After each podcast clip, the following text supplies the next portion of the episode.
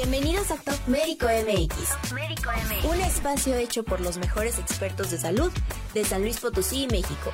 El top de la medicina de los grandes especialistas con los que sin duda tu salud está en las mejores manos. Comenzamos. Muy buenas tardes, tengan todos ustedes potosinos que nos escuchan. Un programa más de Top Médico MX.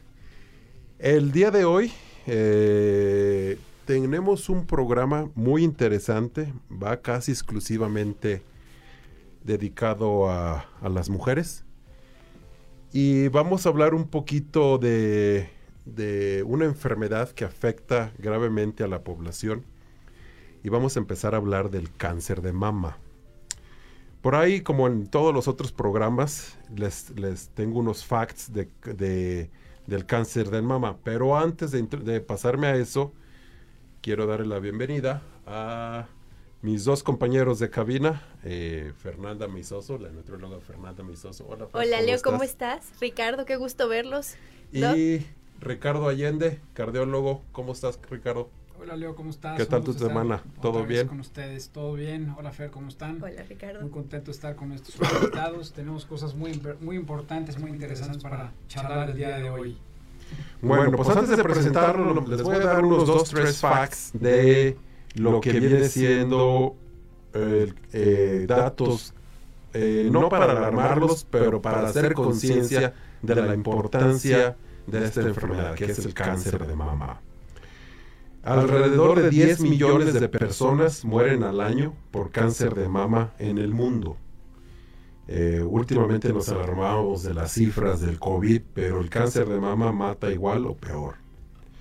Es la segunda causa de muerte en mujeres. En general el cáncer es la segunda causa de muerte y en, en las mujeres es una de las principales causas de muerte. El 70% de las mujeres con cáncer de mama viven en países de bajo o medio nivel socioeconómico y yo creo que lo más probable es por la educación y por la falta de prevención. Eh, entonces, entrando en tema, les quiero presentar a los dos invitados que tenemos el día de hoy. Tenemos obviamente el experto en cáncer de mama, que es el ginecólogo, y le quiero dar la bienvenida al doctor Mario Delgadillo, ginecólogo de San Luis Potosí. Eh, buenas tardes. Buenas tardes, muchas gracias por la invitación.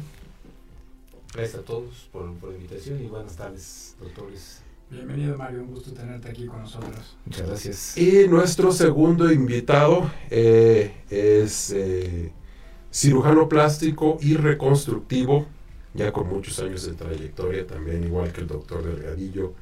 Y eh, no necesita ninguna, ninguna introducción, se presenta él mismo, el doctor Cristóbal Herrera.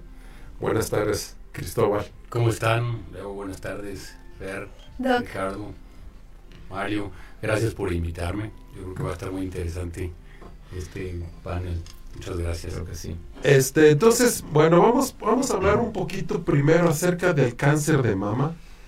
Eh, y, y, es, y es, es común que el cáncer de mama, obviamente, sea un, es una enfermedad que, que, lo, que lo abordan diferentes disciplinas. Es una enfermedad que se debe abordar multidisciplinariamente. Eh, y uno de los principales médicos involucrados, pues obviamente es el ginecólogo.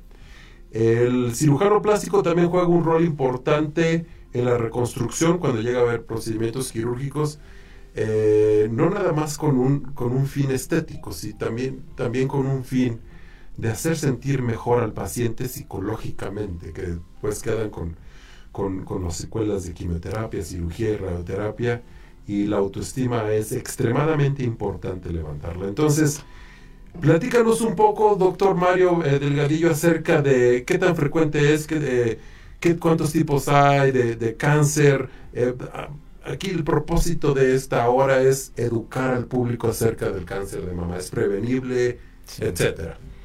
Muchas gracias. Mira, eh, yo creo que lo primero que hay que hacer es eh, enseñar a la gente a la prevención porque afortunadamente es un tipo de cáncer que se, puede detectar a tiempo y cuando se detecta a tiempo, pues podemos ofrecerles tratamientos eh, en los cuales la sobrevida pues va a ser eh, muy alta. Eh, lo principal es eh, enseñar a nuestros pacientes pues a la autoexploración mamaria y de esa manera ellas pueden identificar desde un principio alguna nodulación, alguna eh, bolita que se puedan encontrar en, en, la glándula mamaria.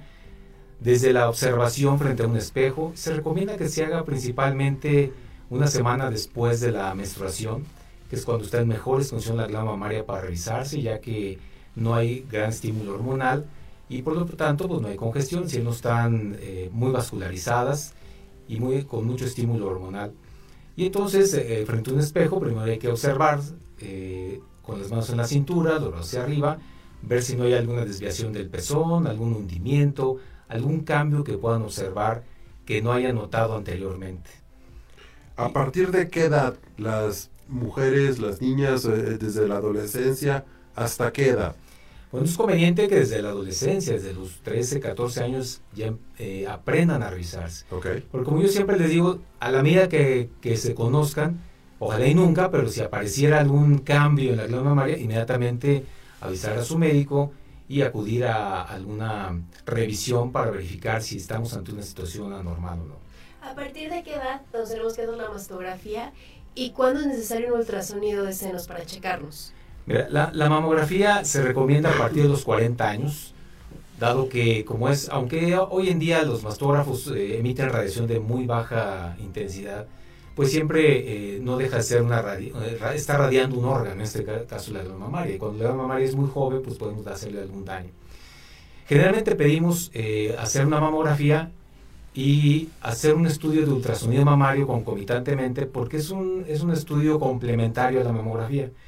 Sabemos que la mamografía es el estándar de oro para identificar lesiones sospechosas de malignidad, pero el ultrasonido nos ayuda como un complemento para algunas lesiones, por ejemplo quísticas o también sólidas, y para poder identificar también entre los dos estudios si estamos ante una uh, situación que hay que intervenir quirúrgicamente o no. Claro, algún fibroadenoma o algo así. ¿Y cada cuánto se tienen que hacer las mamografías? Mira, como va en aumento esto, anteriormente el cáncer bicuterino, valga la, el comentario, pues era el primer lugar en, en, México y en, en, pues en, muchas partes del mundo. Actualmente el cáncer de mama eh, se, ha, se, ha, vuelto el primer cáncer más frecuente en las mujeres en, muchas partes del mundo, sobre todo en los países más desarrollados. Inclusive aquí en México, pues en el, en el norte del país, que es eh, los estados un poco más desarrollados, es más frecuente el cáncer de mama. Se recomienda que sea de preferencia cada año. Y más aún, se puede hacer antes de los 40 años cuando hay antecedentes, sobre todo los familiares. El factor de riesgo más importante es el precisamente el, el familiar, cuando ya tienen genes para desarrollar cáncer de mama las mujeres. Ok, y otro tipo de, de cáncer que también veo mucho usted, Doc, es el cáncer cervicouterino, que imagino que va muy de la mano con el tema que vamos a hablar hoy.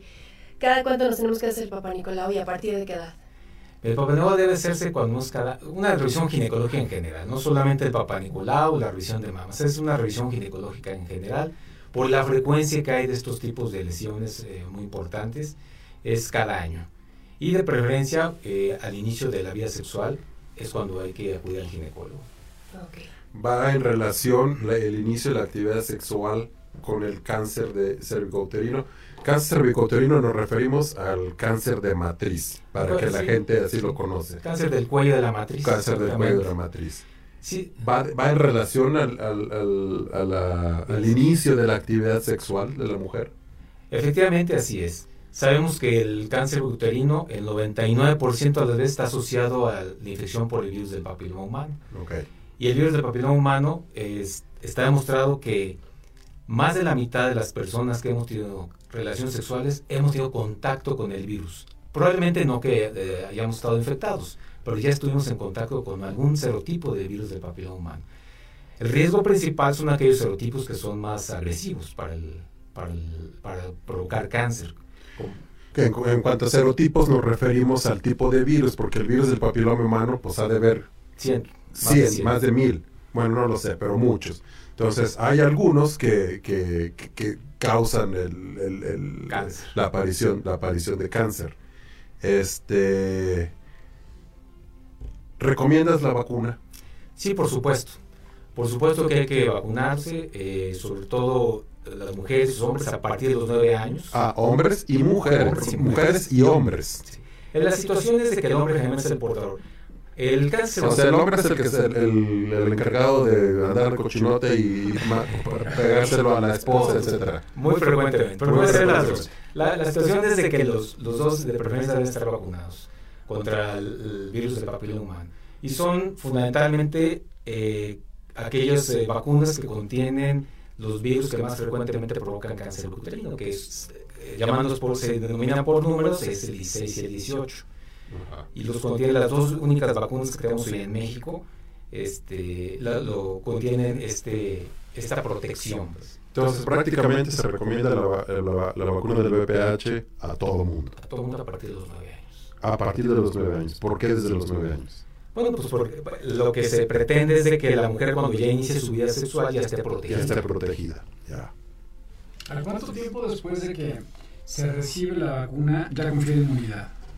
Es, es eh, aproximadamente a partir de los tres meses ya tiene inmunidad la mujer ya tiene su, su protección para, para los- acuérdate que la vacuna te protege hoy en día hay una que te protege contra cuatro serotipos nada más. Estamos esperando que ya llegue a México la nonavalente, la que te protege contra nueve, nueve tipos de virus, dado que entre más eh, protecciones o más eh, virus nos, nos esté protegiendo, sabemos que hay una reacción cruzada contra otros serotipos y te va a proteger contra más, porque unos te van a provocar cáncer, otros te van a provocar eh, verrugas eh, vulvares o verrugas genitales, y la idea es de que la mujer, si ya está vacunada, pues evitemos una, principalmente el cáncer uterino y o las verrugas eh, genitales también.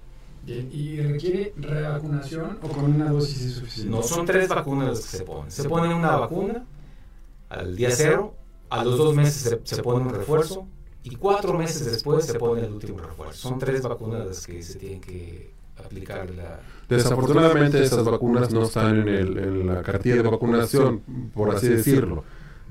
Hay que, hay que comprarlas. hay que comprar. Bueno, sí estuve en un, un tiempo, sabemos que ahora pues, tenemos ya hasta problemas con la del COVID. y que Sí, no, bueno, desde de 2018 por alguna razón la, la medicina pública ha cambiado mucho para mal, desafortunadamente.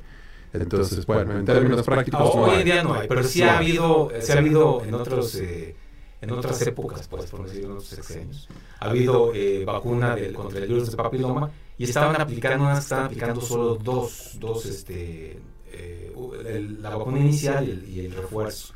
Entonces quedan cortas, quedan cortas las, eh, la inmunidad.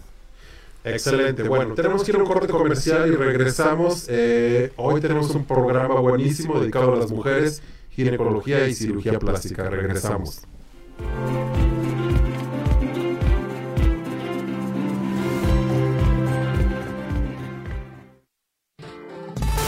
Con nosotros en Top Médico MX, los mejores especialistas para el cuidado de tu salud. Encuéntranos en nuestras redes sociales como Top Médico MX. Continuamos.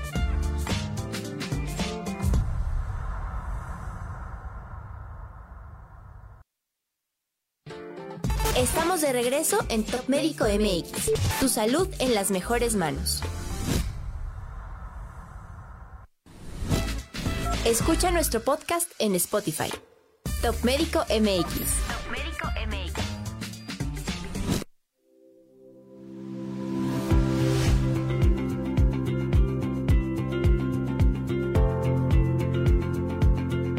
Hola amigos, bienvenidos una vez más a Top Médico eh, México, donde están los mejores médicos de San Luis y de México. Y regresamos con un tema súper interesante, enfocado específicamente a la mujer, donde tenemos dos grandes personalidades que nos acompañan. Y antes de comenzar el siguiente bloque, quisiera preguntarles, Leo Fer, ¿qué tienen en común un ginecólogo muy bueno y un cirujano plástico muy, muy bueno? Híjole, muchísimas cosas, digo, van súper de la mano. Después de una cirugía, bueno, de una mastectomía, creo que es súper fundamental el cirujano plástico. Eh, Leo. Eh, no lo sé, No pero sabes. pues. eh, Bueno, ambos están en Top Médico. ok. Bien, este, vamos a comenzar este bloque enfocados específicamente en cirugía plástica. ¿Por qué un cirujano plástico si estamos enfocados a esto de cáncer de mama y cáncer cervicuterino? Eh, ¿Cuál es tu labor principal en estos casos?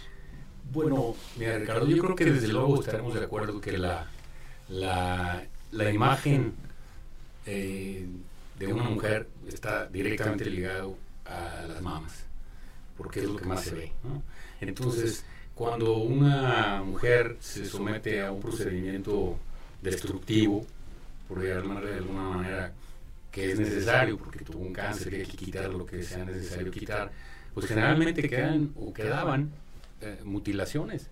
Y voy a, me gustaría parafrasear ahorita a un maestro que tuvimos que decía de los antiguos, a las señoras que tuvieron una mastectomía después de un cáncer mamario y que quedaron mutiladas, no hay que reconstruirlas inmediatamente. Hay que darles un tiempo para que se vean lo feo que quedaron y todo lo que le hagas después te lo agradezcan. Esa era una mentalidad muy común, no era tan raro ver este, este tipo de pensamiento, pero yo creo que se ligaba mucho a que los procedimientos en sí eran totalmente destructivos y ahora con los nuevos procedimientos, que ya nos hablará Mario de eso, de, de exploración, de prevención, etcétera, pues a nosotros nos dejan un margen mucho más amplio para hacer reconstrucciones muy bonitas, inmediatas, si se puede.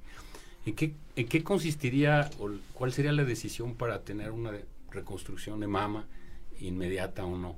Bueno, va a depender si el tipo de tumor es un tumor que va a necesitar radiación, por ejemplo, que es la primera causa de que tengamos nosotros un fracaso en una reconstrucción.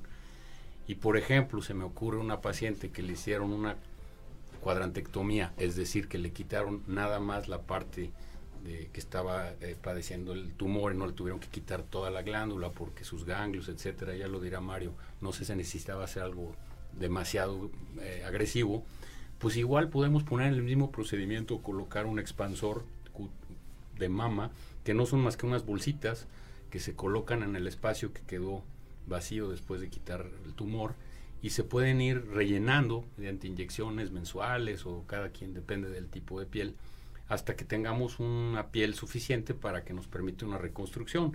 Y esa reconstrucción pues, puede ser también, dependiendo también, por ejemplo, es que es muy variable. Si la mama contralateral, la mama que está del otro lado, que está sana, es una mama relativamente pequeña, pues te puedes iniciar con una, una prótesis de este tipo y puedes reconstruir muy fácil con, un, con una prótesis después definitiva para que se igualen o queden lo más parecido que eh, se pueda, sin necesidad de hacer nada a la otra mama. Esa sería una primera opción, la más fácil, probablemente la más económica, la menos agresiva y, y, además yo creo que es la que más hacemos en este momento. Lo que, lo que nos afecta muchísimo es que si la paciente, por el diagnóstico que tiene, por el tipo de cáncer que el, eh, ginecólogo le, le detecta, va a necesitar radiación entonces cambia el panorama. Porque una piel radiada, y también dependiendo del tipo de radiación, porque también tenemos la suerte de estar en, una ciudad en donde contamos con aparatos que controlan muy bien la radiación, pues tenemos que pensar que si ponemos, por ejemplo, un expansor y esa piel no es lo suficientemente eh, gruesa o, o, se daña con la radiación, tiene una radiodermitis que le llamamos nosotros, seguramente se va a salir.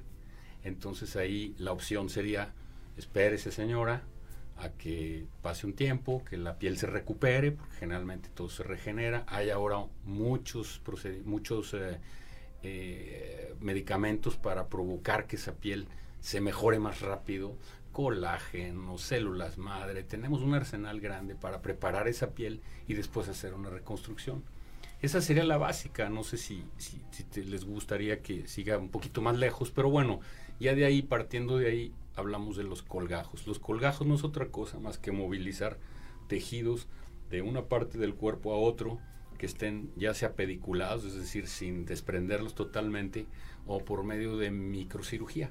Lo más eh, de en boga, lo más bonito y lo más exitoso actualmente son los colgajos o los injertos, pues son casi injertos, mediante microcirugía. Entonces tú puedes traer partes del abdomen, partes de la cadera, inclusive glúteos, donde tengas una buena arteria, injertarlos o colocarlos en la parte que se perdió de la mama y entonces ya tienes una mama, digamos, entre comillas natural, porque después hay que hacer modelaciones, reinyectar grasa, probablemente reconstruir el pezón, que también nos ha ayudado, por ejemplo, los tatuajes para ya no tener que hacer otro procedimiento ya agresivo. Se manda a tatuar, se reconstruye lo que es el mamelón únicamente mediante injertitos.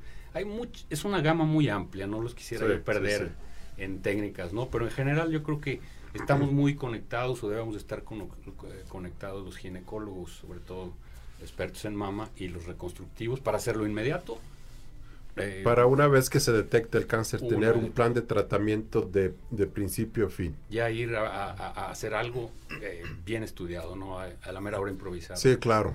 siempre, siempre lo mejor es un, abordaje multidisciplinario que, desde un principio se planee todo, no que el pobre paciente ya con sin una mama anda buscando ver cómo, cómo se la... Este, Mario, una vez que una mujer se le ha detectado un cáncer, ¿qué sigue? Bueno, lo que sigue es eh, estadificarlo. Ok, ¿qué significa? significa, eh, por ejemplo, eh, se hace la biopsia, se identifica dónde está el, qué tipo de cáncer es. Ok. Y luego ver qué tan, qué tan avanzado está ese cáncer. Ok. Y luego ya se le propone el tratamiento. Ok. Y que en, su mayoría me imagino que siempre hay algún tipo de cirugía. Generalmente es, es, quirúrgico el, el tratamiento. Inicial. Eh, como platicamos inicialmente, la, gran ventaja sería es detectarlo muy a tiempo, precisamente para que no sea un, estadio muy avanzado del, cáncer, donde habría que hacer una, eh, cirugía muy radical. Y luego entonces, bueno, se ofrece la, cirugía, pero ya siempre de la mano, pues como te mencionabas, con un equipo multidisciplinario, inclusive hasta el psicólogo, el, claro. Eh, el, cirujano plástico con la finalidad de ofrecerle el mejor tratamiento a la mujer. Una de las preguntas que me acaban de llegar aquí de nuestro público es, una vez que se detecta cáncer de una mama, ¿hay que quitar la otra? No. No, ok, entonces eso es un mito. Es un mito. Hay gente que lo hace, hubo un artista, ¿no? Quien, eh, Angelina Jolie, eh, esa era mi siguiente pregunta. hay un gen que se eh, involucra o que se relaciona con un tipo de cáncer de mama muy agresivo. Platícanos de ese gen. ¿Cómo se llama ese gen? Es el BRCA. Es el BRCA.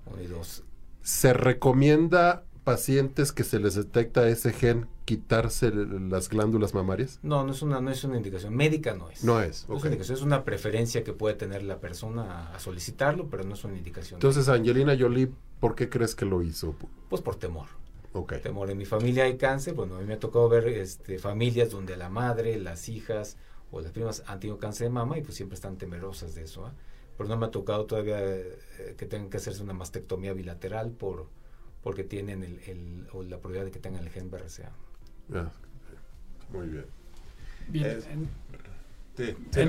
en, este caso, eh, y la, la, conexión entre ginecólogo y cirujano plástico va directamente relacionada también, supongo, a, la...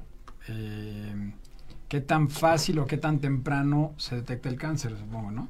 Eh, entonces, en este caso, ¿recomendarían ustedes eh, que, en el momento que se detecta, que vayan, que van con Mario y, hoy ¿sabes qué? Pues te detecte cáncer, ahora vete con Cristóbal para planear, o cómo le hacen, cuál es la estrategia que ustedes tienen? Bueno, pues primero lo que es, es ofrecerle el tratamiento Acuérdate que esto es, cuando dice a la persona tienes cáncer, pues se les cae el mundo encima. Ya ahorita, en ese momento no están pensando todavía en una reconstrucción. Es un proceso el que, el que van a llevar, en donde eh, si es quirúrgico, pues hay que hacer la, la, generalmente es una cuadrantectomía. Ya no se hacen esas mastectomías de Halsen muy, muy radicales, donde había que, que hacer una gran resección de, del área. Y ahora, pues generalmente se hace una, a lo mejor una cuadrantectomía con vaciamiento axilar y mandar al, a la paciente a, pues al, al, psicólogo y luego entonces ya ofrecerle una reconstrucción de Siempre y cuando pues no esté en tratamiento, por ejemplo, si está muy avanzado el cáncer, como platicaba Cristóbal, que no haya estado o no esté en tratamiento con radioterapia, porque, o que todavía esté con quimioterapia, hasta que no termine totalmente el tratamiento es cuando ya tendrá que intervenir este, eh, cirugía plástica. Ricardo, ¿alguna otra pregunta? Eh, no, nada más tenía también un, par de comentarios también que nos ha hecho algo de, la gente. Eh, no solamente se sabe que es el único este, factor que, los une a ambos, sino por ejemplo también en personas posparto o que están a punto de parir.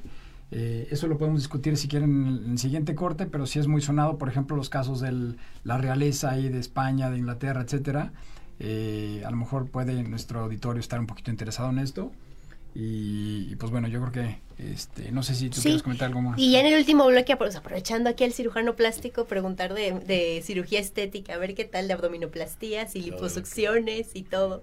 Aquí aprovechando. Excelente. Bueno, vamos a un corte comercial y regresamos hablando con el doctor Mario Delgadillo y Cristóbal Herrera. Para hombres y mujeres.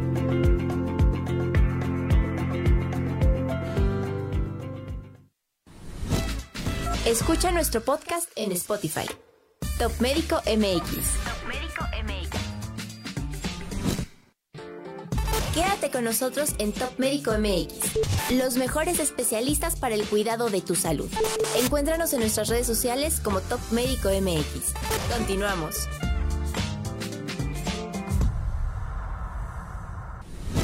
Estás escuchando Top Médico MX los mejores especialistas para el cuidado de tu salud. Escucha nuestro podcast en Spotify. Top Médico MX. Top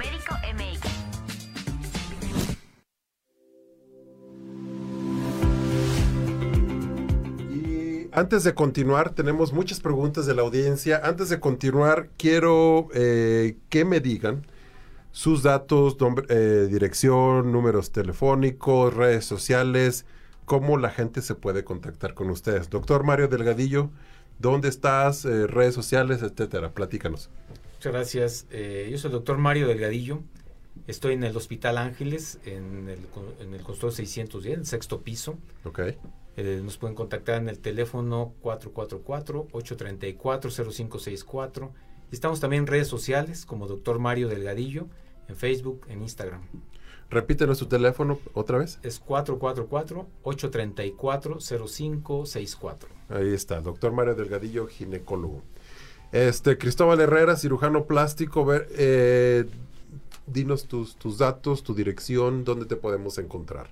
Claro, Leo. Bueno, yo estoy en eh, unos consultorios que se llaman Medicentro del Parque, ahí en Tangamanga. Estamos en el 8, bueno, 444 813 0084 y desde luego en redes sociales idénticas, Facebook y Twitter, en fin. Y tengo dos sedes más en la ciudad de Querétaro y otra en San Miguel de Allende. Pero generalmente si el público no sé si llega hasta allá esta emisión nos, nos nos encuentran. Llega a toda la República, especialmente porque ah. todos estos programas los, los, los tenemos en, Spotify. Pues tenemos dos sedes en Querétaro, eh, uno por ahí por la Bernardo Quintana y otro en el centro principal de San Miguel de Allende, Excelente. que está más orientado a agentes, digamos, extranjeros, etcétera. Claro.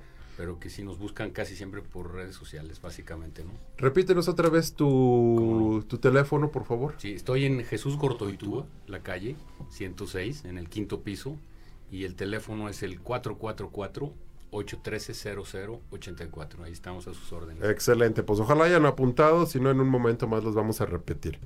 En un principio hemos platicado de que esto era un, un, un, bloque dedicado a la, a, la, a la, salud de la mujer. Eh, pero aquí me acaba de llegar una pregunta de nuestros, eh, de la gente que nos escucha. Cristóbal, ¿qué porcentaje de los pacientes que ves es mujer y qué porcentaje es hombre? Eh, bueno, eh, es como oleadas. Es decir, hay, hay factores sociales que es muy curioso. Aquí en San Luis, por ejemplo, en los años 90 hubo un grupo de transexuales que se mudaron a la ciudad por alguna razón y que venían muy maltratados o muy mal operados de otras localidades sin ningún escrúpulo, ¿no? Porque todos sabíamos desde entonces que inyectar productos como el silicón inyectado, no me refiero a los implantes que se usan, que son segurísimos. O sea, literal, en una aguja se le metía silicón y se les inyectaba los glúteos a las, a las, a las eh, personas, hombre-mujer. Esto, fíjate, Leo, se puso curiosamente de moda entre los médicos importantes en México, gente seria. Empezaron a inyectar a los artistas de las 40, 50 las en las piernas con fines de que, de que se vean piernotas así buenotas, grandes. Sí, efectivamente, pero el resultado casi siempre en el 80% resultó en trombosis de miembros inferiores, inclusive amputaciones.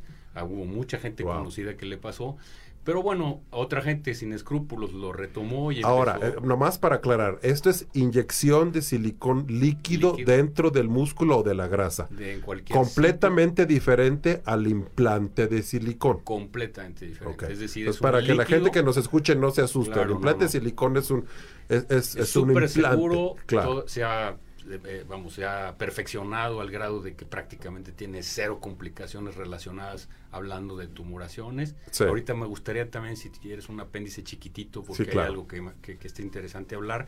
Pero bueno, contestando tu pregunta, un 15, 20% de los pacientes actualmente son hombres. Eso también se influye en que salga algún artista que di- diciendo una persona de- de conocida, exitosa, Me quiero yo parecer quiero acá. hacer, y Eh. entonces se vienen una oleadita de gentes que Ajá. le pierden el miedo, ¿no? Porque Ajá. sigue ese tabú entre los hombres un poco de que cómo me voy a hacer algo, pues si esto es más bien para las mujeres, ¿no? Yo ¿Y, creo no- que ¿Y qué procedimientos son los que, que te piden los bueno, hombres? ba- básicamente es la cara, Cara. párpados. Ahora se son operaciones muy sencillas, el mini lifting, que son cirugías sencillitas, que no te dejan un aspecto de operado, Ajá. y que te ves natural, que los amigos no te chotean cuando llegas al golf al día siguiente, porque no Ah, se mira qué interesante. ¿no? ¿Cuál era tu teléfono otra vez? Oye, Tengo ¿saldrá muy caro tarjetas, eso? tengo tarjetas de descuento para los para los cuates. Sí, sí. Pero bueno, eh, eh, básicamente es, es cara, que es- incluye párpados, nariz y el lifting, Ok. que obviamente va con la papada asociado. Ok. Y ahora está mucha gente acudiendo por ginecomastia, Mario. La ginecomastia, que es algo que también era como tabú porque los muchachos se sentían muy incómodos. hasta O sea, las clásicas camiseta. chichis Sí, del hombre. Sí, y es algo igual, sencillísimo de quitar y que ahora la gente o los muchachos se los, me lo están pidiendo ya desde muy jóvenes. Entonces vienen como modas, ¿no? Pero digamos que lo más interesante son, quirúrgicamente son esas áreas y desde luego los tratamientos ya auxiliares, que es el- la colocación de toxina botulínica conocida como Botox Claro. y desde luego los rellenos faciales, ¿no? Que se quitan arruguitas y surquitos, etcétera. Yo creo que tenemos todo el derecho de vernos bien también, ¿no? Entonces, Claro, claro, claro. se ha perdido ese tabú y bueno, regresando a lo que te decía de esa olita de pacientes que vinieron este, a tratarse o a- ya maltratados a curarse aquí, trajo mucha gente de, de- de otros estados, me tocó mandar a ortopedistas, en fin, hacerlo multidisciplinario otra vez. Para Todo tratar por consecuencia de una consecuencia. inyección. Increíble en esa época, Leo. Hablando de, perdón que te No, no, no, interrumpa, este es un comercial nada más. Yo hablo mucho. Todos los procedimientos plásticos y reconstructivos, por favor, realícense con cirujanos plásticos certificados. No se dejen tocar por médicos estéticos que se dicen hacer eh, cirugías estéticas. Es completamente diferente. Su cirujano tiene que ser un cirujano plástico certificado. Sí, sí, sí. Nos pueden encontrar muy fácilmente en la página del Consejo Mexicano de Cirugía Plástica y en la Asociación Mexicana de Cirugía Plástica. Ahí se meten a internet y ahí estamos. Los que estamos somos y los que no, no son. ¿no? Exacto. Perdón, te iba- te- ¿qué me ibas a platicar? No, no, te decía que en esa época, bueno, nos tocó algo que, cómo ha evolucionado, les quería contar como anecdótico, ¿no? Eh, A mí me costaba mucho trabajo, entonces, algunas clínicas, sobre todo que eran de gentes privadas que pertenecían a, pertenecían a gente particulares en San Luis, y meter a pacientes a tratar a esas clínicas porque había el tabú de que cómo vas a meter a ese personaje. Fíjate lo Ya. que ha cambiado, ¿no? Sí, sí, sí. que viene como que en desprestigio de mi clínica, ¿no? Ajá. Cuando son personas totalmente, ya lo sabemos ahora, gracias a Dios, normales y que venían a tratarse un problema que les podía costar la vida, ¿no? Porque Claro, no solamente claro. era un problema estético, sino No, trombosis, embolias, de- de cosas muy desagradables, infecciones, gentes que yo supe que murieron porque pues tenían miedo de ir con el que les iba a decir que para qué se lo hicieron, acudían otra vez con los pseudo especialistas y Exacto. era una, una cosa que iba, una cosa tras otra, era, desencadenaban una fatalidad. ¿no? Entonces, sí tiene que ser, por favor, un cirujano certificado. No nos hace mejores, Leo. Yo creo que nos hace nada más eh, eh, ¿Seguros? capaces de estar al día, porque si tú hoy, Leonardo, Ricardo, Mario, quieren entrar a un congreso de cirugía plástica, pues no van a poder, porque no son cirujanos plásticos, Claro. por más buenos profesionistas que sean en sus áreas. Me pasaría lo mismo si yo quiero entrar a uno de sus consejos. Claro, claro. Y eso hace que el- los tópicos actuales, que viene gente de todo el mundo, México tenemos una escuela de cirugía plástica brutal, importantísima en todo el mundo. Los mejores tres cirujanos plásticos del siglo pasado del mundo estuvieron en México, el doctor Guerrero Santos, el doctor Ortiz Monasterio, en fin, eh, González Ulloa. entonces, lo que nos hace es estar bien informados y saber de primera mano lo que podemos ofrecerle al paciente que ya estuvo probado por gentes capaces y no estás experimentando como que un laboratorio te trajo un liquidito nuevo y pónselo y a ver qué pasa, ¿no? yo creo que eso le da más tranquilidad al paciente este que, finalmente, bueno, todos nos podemos equivocar y tener problemas, pero creo que los si tenemos un problema cuando no tenemos un apoyo de, poderlo resolver más fácilmente que alguien que ni siquiera sabe qué puso. ¿no? Exactamente. Yo creo que sí, eso es extremadamente importante. Cada quien en su área, pero sí que estén certificados. Eh, Ricardo. está, está muy claro, la verdad es que es súper interesante esto, es, es, un punto que tenemos que tener en consideración. Y, bueno, también quisiera andar un poquito en lo que habíamos comentado en el corte previo, de, de, los procedimientos que no son relaciones a mama, eh, por ejemplo, posparto, etcétera. Ah, exactamente, qué bueno que lo mencionas. Me acaba de llegar un mensaje diciéndome, eh, cuando la paciente se decide quitar la matriz, procedimiento que se llama histerectomía, por cualquiera que sea la razón, eh, ¿se puede hacer algún procedimiento plástico en el mismo momento, evento? No, no lo sé. Por ahí pregunta. Sí. Nosotros no lo recomendamos en el momento, porque los tejidos tienen una, dan de sí, digamos, para que lo entienda así la gente, hay una distensión de la pared abdominal, de, los, de, todos los tejidos, en la piel, las grasas, la pelvis, se abre un poquito los músculos, eh, del rectus del abdomen. Entonces yo creo que esperar, nosotros recomendamos que sea cuando menos unos tres meses para que poder eh, enviársela al cirujano plástico para que entonces le, la valore ya como quedó, como después del, evento obstétrico. Entonces, no recomiendas, vamos aprovechando la anestesia, vamos aprovechando el internamiento, un descuentito y el Tommy Talk de pasada. no, en, embarazo no. Okay. Uh, Leonardo, si me permites, rapidísimo. Sí, sí, sí, Cristóbal. nosotros tenemos un seguimiento de complicaciones de cirugía plástica de todo tipo. Sí. Pero la que más complicaciones da, eh, que puede potencialmente dar más problemas serios, es justamente la abdominoplastía o lipectomía. No hablar de reinyección de grasa, que es 17% de complicaciones en glúteos, pero bueno, para no perdernos. Entonces, hay, hay estudios muy importantes, sobre todo en Colombia, de anestesiólogos que dedican exclusivamente a detectar qué tipo de procedimientos pueden complicar o la histerectomía o la abdominoplastía, porque ahí dependería decir, tú tuviste la culpa. Sí, tú la, culpa, la, piedrita, la piedrita y tú y efectivamente estoy de acuerdo con Mario. Es decir, eh, una, hay cinco, hay 20 puntos que hay que tener en consideración, son muchos, pero lo más importante es antes de una lipectomía o una abdominoplastía son obviamente cigarro, eh, antecedentes de émbolas pulmonares, etcétera. Y una que da dos puntos y cinco ya son suficientes para reprogramar una abdominoplastia es justamente tener procedimientos eh, intraabdominales asociados a una abdominoplastia. Estamos hablando sobre todo que se trata de una histerectomía, un procedimiento más serio que, por ejemplo, hacer al mismo tiempo eh, una, eh, una ligadura de trompas, para poner lo que la gente nos entienda. ¿no? Entonces, hay procedimientos pequeñitos intraabdominales que se podía, entre comillas, aprovechar, pero yo soy de la idea, como Mario, de que definitivamente no tiene caso complicar algo que, que es serio con algo que se puede eh, hacer después sin ningún problema. Ninguno de los dos nos echamos mosca, para decirlo en español, ¿no? Exactamente. Sí, es muy, es muy común que la gente quiera aprovechar el internamiento, aprovechar la anestesia, entre comillas, para, para hacerse varios procedimientos y en eso yo creo que estamos totalmente de acuerdo.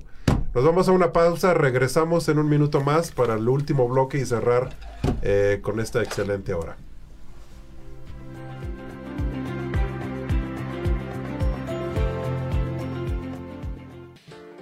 Estamos de regreso en Top Médico MX. Tu salud en las mejores manos.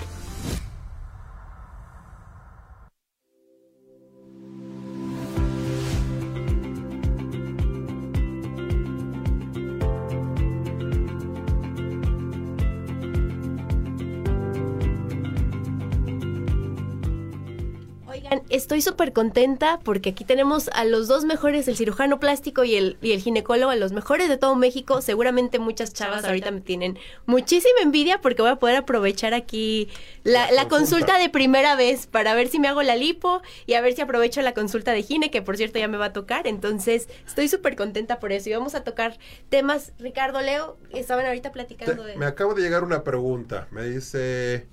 eh, los implantes mamarios estéticos silicona eh, están relacionados con cáncer.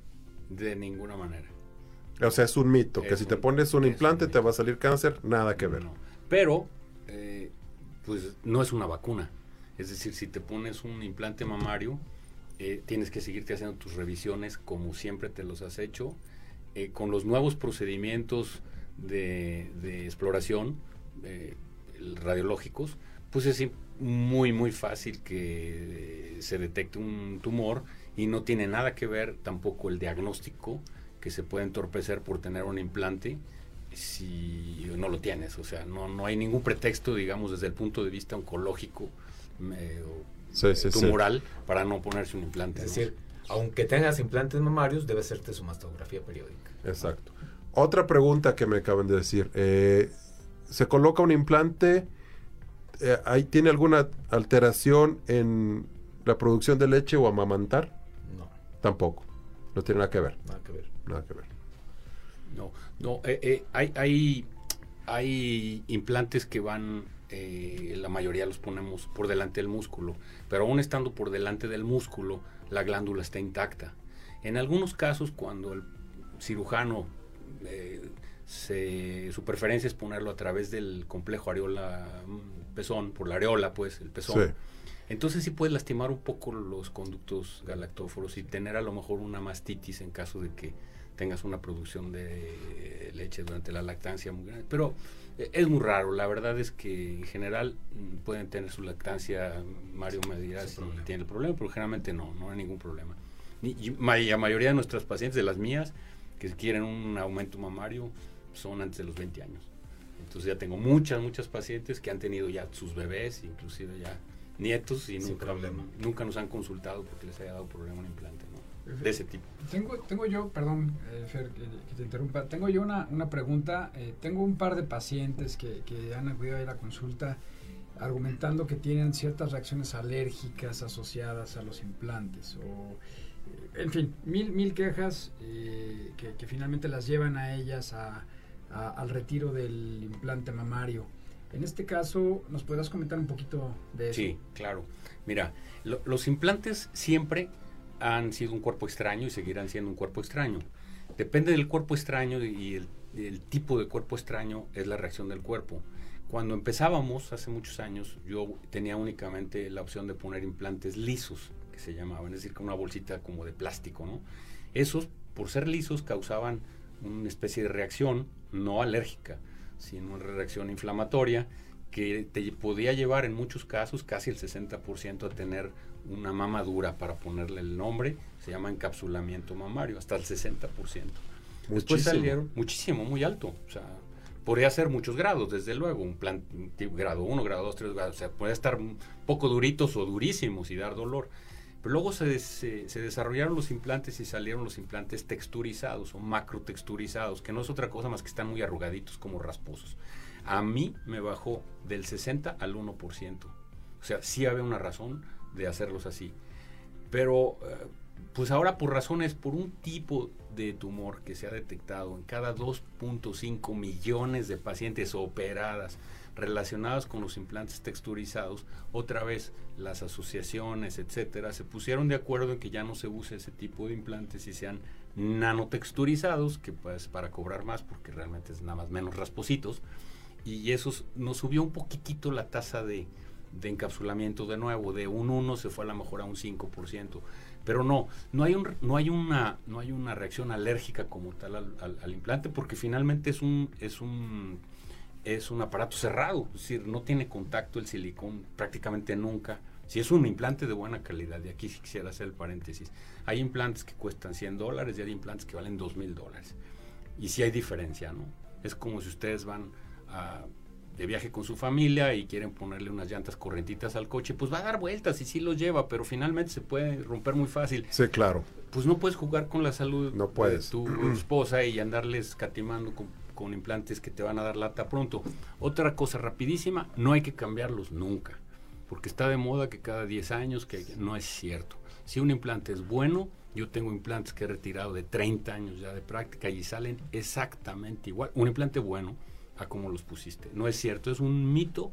El que se tenga que cambiar cada que periódicamente. Probablemente revisarlas sí, Sí, sí, pero claro. quitarlos no, por favor, porque ahora es muy frecuente y rapidísimo. Yo sé que hablo muchísimo, pero hemos tenido un poco más de incidencia de cápsulas mamarias o de estos endurecimientos a raíz de las vacunas de COVID, pero eso es muy normal porque todos los tejidos, todo el cuerpo reacciona un poquito a, a este tipo de vacunas y entonces no justifica el que una paciente se sienta un poquito duro el seno contra el riesgo de tener un COVID, ¿verdad? Entonces, no nada más como anécdota, eh, si lo sienten después de una vacuna un poquito inflamados, no pasa nada, es tomar un medicamento y generalmente se pasa.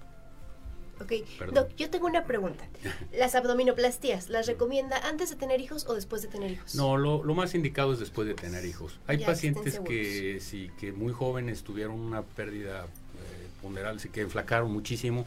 Pues bueno, ya te puedes ir por razones hasta para que se quieran casar y tener hijos, a lo mejor, ¿no?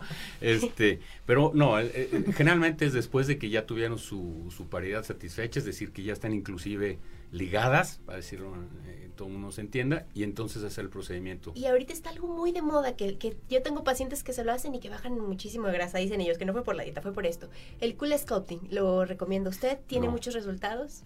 La verdad es que bueno, no me gusta, no gustaría decir lo que no, pero a mí en mi caso yo tuve un scope, a mí, para mí no, no vi nada. Me no parece que todo lo que es instrumentación en cirugía plástica es muy limitante, tiene efectos muy secundarios, muy eh, pasajeros, muy rápidos, son inmediatas, ves alguna mejoría, pero realmente es más antiinflamatorio, decir, te, te, te, te- quita un poquito el agua de los, de los tejidos, pero no tiene ningún efecto a, mediano o corto la plazo. La verdad es que yo no le encontré ningún interés. No, está maravilloso. Yo tenía una pregunta también. Algo de lo que nuestros radioescuchas muchas veces se preocupan es lo de los seguros. ¿Qué tanto lo cubre y qué tanto no? Si tú entras, Mario, y, y requiere de una cirugía pues en la que vas a extirpar ciertos segmentos o toda la mama por la razón que sea, eh, en ese caso, eh, ¿qué onda con los seguros? ¿Entra, no te entra? Eh, también, eh, ¿qué, qué Pues se hace en los seguros es todo, es todo un tema, ¿eh? Todo un tema la- las aseguradoras porque las aseguradoras eh, te van a pagar una enfermedad siempre y cuando la cubra, ¿no? Las condiciones generales que, que tenga cada seguro te va a cubrir la enfermedad. Pero no te cubre generalmente, las eh, generalmente, todo depende de- del tipo de póliza, no te va a cubrir las, la, la, la cuestión estética. Estética. Y ahí es donde crea a veces este el problema, ¿no? Y, y nos ha pasado que, que quieren eh, pues matar dos pájaros de un tiro en donde quieren eh, la, la resolución del, del, del, del padecimiento, es decir, cáncer de mama, y que entre el, el cirujano plástico a reconstruir y hacer este por ejemplo, tatuaje del, del pezón, pero eh, se, complica mucho eso. Eh, tendrían que hablar con cada uno de los seguros, pero generalmente no cubre el, el el proceso estético. Ya, Ya. buenísimo. Y tengo otra pregunta aquí en nuestro auditorio. Eh, ha- hay dos tipos de mamógrafo, el que es cerrado y otro que es abierto. Eh, cuéntanos un poquito de la utilidad y la eficacia de esto. Mira, eh, el, el mastógrafo- los mejores mastógrafos hoy en día son los digitales. Eh, hay varios centros aquí en San Luis Potosí que tienen mastógrafos digitales y la, el- lo principal es de que sean eh, de baja eh, radiación. Eso es lo que buscamos siempre, que, que no se radie mucho la mama. Son, son dos tomas en cada, en cada una de las mamas, la oblicua y la cráneo caudal. eh, en cada una y la idea es que sea menos radiación. No es- no- no- y y los, los equipos más antiguos pues tenían más radiación, era más radiación para la mama y más riesgo. Sabemos que las radiaciones pues, tienen riesgo para el organismo siempre. ¿no? Bien, perfecto. Excelente. Yo, Bueno, este, pues ya estamos en la, en la etapa final de nuestro programa el día de hoy y les quiero agradecer al doctor Mario Delgadillo, ginecólogo, eh, por haber acompañado, acompañándonos este, en este programa. Mario, ¿algún comentario más que le quisieras dar a, a a nuestra audiencia? Muchas gracias por la invitación. Y mi último comentario es, eh, no dejen de acudir a sus revisiones periódicas. Más vale prevenir que lamentar y la prevención siempre va a ser eh, mucho mejor que en un momento dado la curación de algún padecimiento ya avanzado. Entonces, eh, sus revisiones periódicas al ginecólogo, cuando menos cada año, vale la pena siempre. Excelente, muy bien. Este, Cristóbal Herrera, cirujano plástico, muchas gracias por estar aquí con nosotros. Yo creo que eh, ustedes dos vamos a tener que regresar en algún momento más porque quedaron muchas preguntas sin, sin respuesta de, por parte de nuestra audiencia. Y bueno, ¿algún último comentario, Cristóbal, que tengas? Eh, ¿Recomendación final? Sí, Leo, pues reiterar que eh, acudan con un plástico perdón, un cirujano plástico certificado y que tenemos además un colegio potosino de cirugía plástica.